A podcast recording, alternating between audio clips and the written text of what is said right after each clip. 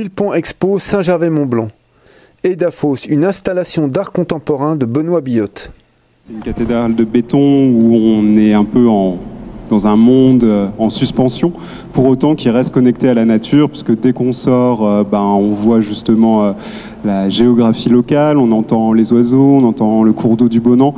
donc on est quand même planté, si je puis dire, en plein dans la nature. donc dans cette volonté un peu de rendre écho à cette présence géologique et florale, j'ai souhaité intervenir d'une sur la hauteur des murs, aussi bien du sol au plafond, par une série de dessins de systèmes racinaires qui viennent donc en quelque sorte grimper ou descendre au fur et à mesure euh,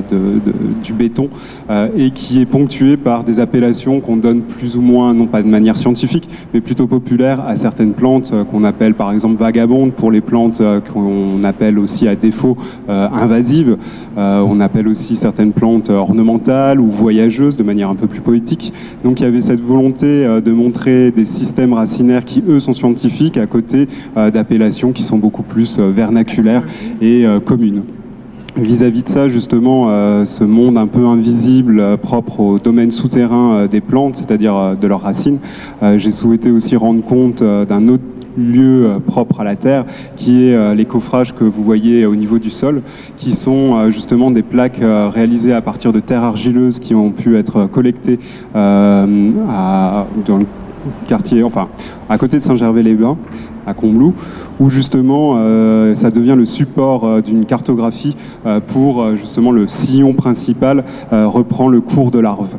puisque justement ben, le Bonan se jette dans l'arve, l'arve se jette ensuite dans le Rhône.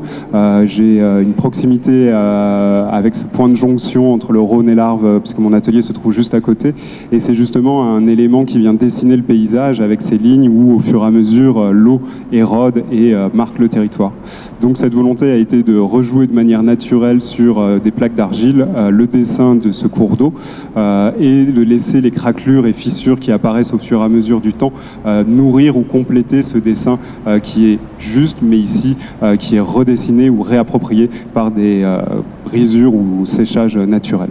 un dernier registre qui est celui euh, justement euh, des plantes à nouveau, euh, qui est ces trois pans de tissu teintés totalement naturellement avec aucune fixation chimique et qui montre aussi les utilisations que ces plantes ont on peut retrouver justement dans les noms mis au niveau des murs que certaines sont guérisseuses, certaines sont ornementales, d'autres sont civilisatrices. C'est-à-dire qu'il y a tout un monde caché à travers les plantes, aussi bien les récits qu'elles peuvent véhiculer en fonction des voyages qu'elles ont pu faire quand elles ont été importées ou autrement exportées. Mais il y a aussi ces récits dans le savoir-faire euh, artisanal, en ancestrale et aussi euh, culturelle euh, de leur utilisation et notamment euh, la teinture naturelle à partir de plantes tintoriales nourrit mon projet depuis pas mal d'années.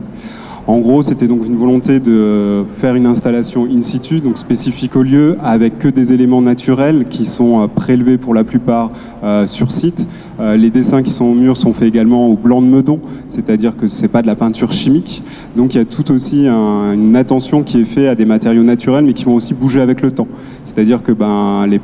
plaques d'argile vont sécher davantage, euh, les dessins au mur peuvent s'effacer si on se frotte euh, ou si on passe la main euh, de manière trop forte, et également les teintures vont d'elles-mêmes, au fur et à mesure du temps, s'amenuiser. C'était la volonté de respecter un lieu qui, lui, bien en place, mais de laisser justement, une fois mon intervention faite, la place aux autres interventions, puisque voilà, c'est la dixième édition, et je pense qu'il y en aura encore plein d'autres, et en tout cas, c'est ce que je souhaite. Je termine ici cette brève présentation. Sachez que c'est vraiment avec plaisir que je peux euh, discuter avec vous de manière plus informelle euh, et je vous remercie encore de votre présence euh, ce soir.